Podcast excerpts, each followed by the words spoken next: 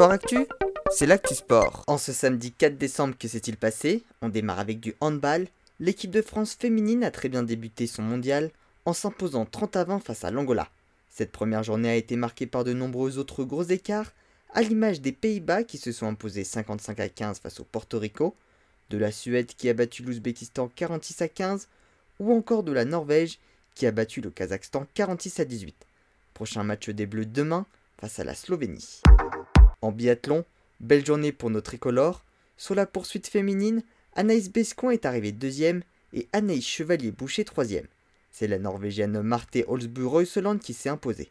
Le relais masculin est lui aussi monté sur le podium en terminant deuxième derrière la Norvège et devant la Russie.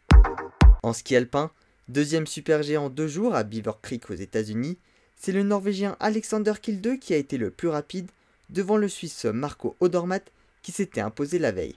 Alexis Pintiro a une nouvelle fois terminé sixième et Mathieu Bailly est arrivé juste derrière lui à la septième place. Pour terminer la partie ski, du ski freestyle est le début de la saison. Elle a mal débuté pour Perrine Lafont et pour Benjamin Cavé. Elle est arrivée quatrième et lui ne s'est même pas qualifié pour la finale. Un mot sur les championnats du monde de Spartan Race qui se sont déroulés aux Émirats Arabes Unis.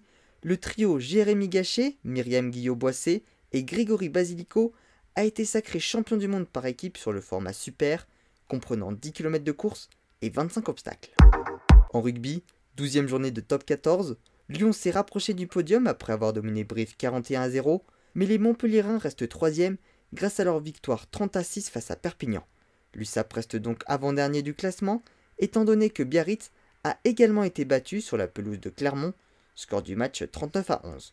Les Clermontois restent donc devant les Castrés qui se sont imposés 25 à 43 face au Racing 92. Autre résultat, Pau et Toulouse se sont laissés sur un nul 16 partout.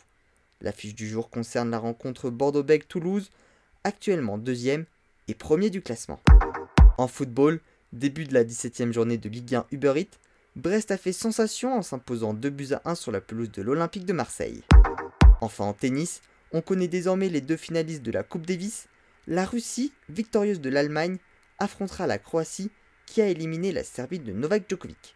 Voilà pour les actualités du jour, à demain dans Sport Actif.